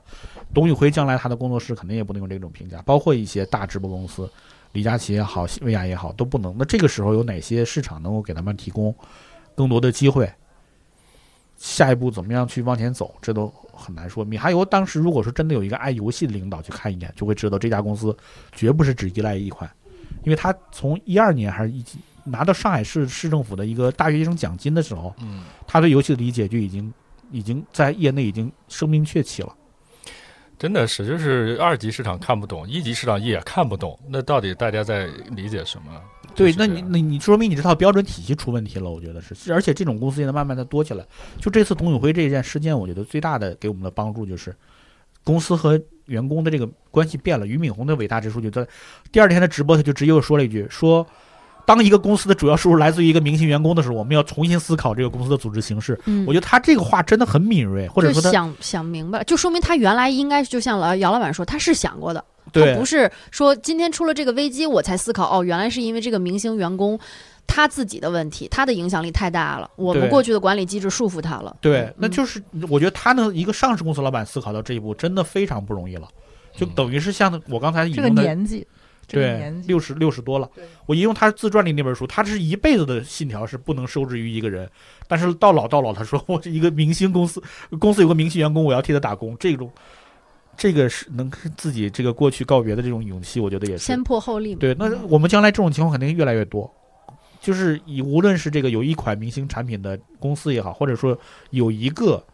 一招先吃遍天的一个员工也好，都会有。其实我我其实有一句话是觉得说，我其实一直这两天在想啊，就是说像这个董宇辉这样的人，呃，我以前有个朋友，现在是一个非常好的投资人，他跟我讲，他说他最喜欢投的 CEO 是哪种 CEO 呢？他说这种人一般是出生于一个二线城市，就这个城市也不能对，这个不能太小，因为这个嗯太小的地方，比如说你今天山沟沟里之类的那个真的很难，就是龙龙岩可以吗？就是 呃，龙岩当然可以，对出。好几个，龙岩已经反复证明可以了。我我认为东南沿海可以可以下沉到县城，就是我，但我们西部就不太一样了，可能只能在第几城市。对，因为这个是受限于眼界，然后这是一个，他说喜欢投这种二线城市出来的，这个地方不能太大，太大这些人很容易飘，就是眼高手低。嗯，但是这个地方太小呢，这个地方人眼界又受限制。然后他这个人的最好的他的家庭出身也是一个比较中等的，就是不能很有钱，但是也不能太穷。太穷这个人会非常非常的就是可能会很功利，或者会很束手束脚。然后太富呢，或者这个人可能会不太能够就是去去去进取心然后嗯就是欲望不够。他最好就是一个，然后而且他最好在他成长的过程当中有过很强的社会经验。嗯懂得和三教九流人打交道。他说这样的人是天生的 CEO，这样的人具备几个特点：第一个特点，欲望很强，因为他见过，但他又不拥有。然后第二呢，他实操能力很强，因为他就是基本上他能够举一反三，能够从我这个买买包盐的经验，我就能推断出来我后面怎么去面对某一个这个竞争对手。所以这样的人是非常难找的 CEO，他也投了这些吧，成了一个非常好的明星投资人。其实我这两天看董宇辉的时候，我就在想，董宇辉就是一个特别不好的 CEO。嗯他其实他的欲望是很低的，他一直在表达，就是他讲了很多很多呃这个细节，包括说他最初人生最大的幸福是吃一碗刚出锅的面。这个作为陕西人，我 特别理解。这段话能看出什么？第一个是董宇辉有特别特别好的表达能力，不是每个人都知道，公开发言的时候最好的方式就是讲细节，嗯，讲你感同身受的细节，这个是特别特别能够打动人的演讲技巧。同时，它又是一个特别特别不容易被推翻的东西，因为你在讲你的个人感受。嗯这是他，我相信这都是他特别真诚的东西，所以这是他的天赋点，点在了他的这个表达能力上，而不是点在了他的这个管理能力和欲望上。嗯他没有这个欲望，那一个人都没有欲望，怎么成为 CEO 呢？第二个就是董宇辉的能力，其实董宇辉的能力里面，你看他不会去管理他的丈母娘们。嗯，他的这个就是他公开发言，他第一个公开发言。如果你今天是以一个真性情的人来说，我相信丈母娘们会很感动，他站在他们那边。但是如果他是一个有自己的想法、愿景的一个要做管理的人的层面上，他那个发言也绝对就是他的那个您说的那个，就是里面藏软钉子那个发言，嗯一定是在他公司内部也不是一个也不好的帮助他自己去争权夺利的。所以说明什么？这个人不管是他的能力点也好，还是他的欲望点也好，都不支持他做一个 CEO，他根本不适合去做商人。他嗯就是适合去做一个在台前的吉祥物，这是他最好最好的，也是最适合他的接下来的选择。嗯你看俞敏洪能不能愿意做他的这个后台去用好这个吉祥物了？可以说，嗯因为现在等于俞敏洪在给他做经纪人，这些这些天以来，或者说是用他的这个经验来去把这个危机给弥补住了嘛？就是最终的导向是导向现在这个状态了。对，对，就刚才那个林汉老师说那个，我还是有很多就是那种感触的。我们就是有时候看早期的创始人的时候，嗯，因因为有确实有很多有强烈反差的，就是比如说百分之九十九的人都觉得看不出他哪儿有任何与众不同，不是说他也许不好，就觉得与众不同的点没看出来，但他往往最后表现出来的是，可能就是他那个特质。让他做的这个产品或者这个业务，然后获得了规模化的这个成长。嗯，就自己嗯那个以前我看林刊写那个就是痞子唐岩早年那个 CEO，嗯，对那个，因为我也有湖南籍的 CEO 的那个就是项目，就是他们骨子里的那种，我觉得一定有地域的原因，都是正常的家庭，不能说是贫穷，但是就是正常。然后从上学的时候就带着同学组织同学打架，就是那种有组织的那种。我后来问他，我说你是喜欢打架？不是，我喜欢组织人。嗯，从小就看曾国藩，然后后来他们进入到这个就是互联网这一代里面，就是他们对于产品和技术理解可能不像我们在北京经常见到这种说特别硅谷范儿的那种啊，不管你是不是硅谷回来的，他们不是，就是他们永远是说我还是想搞事情，搞啥都行。就是他没有什么产品梦想或者某种什么产业梦想，没有。但是有一个比这个可能更高阶的，就是想搞事情，嗯，组织一群人搞这个事儿，越大越好。嗯但是我每次见他的时候，就是因为也都合作了快十年了嘛，其实他也有几次转型。坦白讲，就是每次见，就是每个周期那个转型的时候，就觉得我这个人浑身发光，你知道吗？一米六不到的一个男孩儿，一米六多一点儿，就你从任何一个角度都去，你你正常大街上走的吧，就是这种，你不会太任何呃多看一眼的。只要你跟他坐下来正常聊一聊，他那个口才也不是那种滔滔不绝，那不是，就是那有点嘟嘟囔囔的，然后见人就是嗯就没事就爱笑。我第一次见他，我就被他那个状态给震撼。我也觉得就，我后来就想他是为什么，其实就是那个搞事情的那种感觉。你知道，在北方，因为像我们这种山西啊什么的，这种从小这种街头文化也还是挺挺盛的，你知道吧？就组织打个架呀、什么工厂的这种，就像贾樟柯那些电影里面那种。但跟他们那种湖南籍的组织人搞事又不太一样，他们那个有强烈的那种宗教性，呃，现在没有任何那个那那种宗教性，就是觉得这些人像着了迷似的，最后表现出来，今天可能就是做商业、做生意了。但是我就觉得内内核那个驱动力是他们那个地方的人就喜欢搞事情，和那位伟大的领袖也是一样，就是真的是喜欢搞事情。只是这个时代如果是政治时代，就搞政治、军事；这个时代如果是商业，就搞商业，特别刺激。就是每次见到我，就是我真的觉得是刺激，就是觉得跟我在比如北京、上海见这些，尤其是背景相对好的创始人啊、CEO 很不一样。但是我还是很受感，就是觉得刺激。就每次过隔一段时间，我得这个就就就跟他吃个饭、喝个酒、聊一聊，就是刺激。被刺激一下是吗？就有其实是有生命力，超有生命力，嗯就是也都十几年创业了，一毕业出来就是上大学的时候就带着大家创业，就带着整个那个同学同班同学。那当时我们做尽调打电话，就问他以前老师啊、同学啊，就问那些，就对这个人评价都是这个一致的。就是上学的时候就这样，然后后来因为太熟了之后，又认识他的小学同学，小学同学们都都混了，你知道吧？就正常。一说起来，就是小学的时候就带我们天天就是奋起反抗，因为外头有那种坏孩子，然后打他们学校里，他们就带着人出去打，然后有组织说你在哪站几个人，在哪儿站几个人，拿着武器。但今天其实他那个项目是或者是事业做的，我觉得也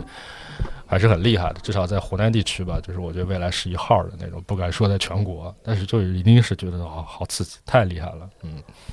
但是就是这个，我就说回来，刚才李涵老师讲的这个，嗯。像像俞敏洪老师身上这种，你在那个年代，像王强啊、徐小平，你肯定八百个看不上，你怎么也不觉得是他行，你知道吧？怎么就是甚至合作了很长时间，也觉得他怎么能当 CEO 和一个我们新东方的一个领袖呢？但是又过了十年，你看真格做的是啥？哎，是吧？我们觉得是不好的，就我们客观觉得其实是不好的，但新东方还在成长，甚至在穿越周期。地域还是挺说明问题，我特别理解。那个董宇辉，湖南人可能就想着搞事情，但我们陕西男的就想在家吃碗热面，对，吃碗热的面。董宇辉和我爸的想法一模一样，就是有一锅刚出完的面，然后刚出了面，然后没有坨，赶紧把它吃了，然后躺那儿休息一会儿，哇，人生很美好。所以咱们时间也差不多了，这个最后还是共同祝福这些这个有赤子之心的，或者说另外有。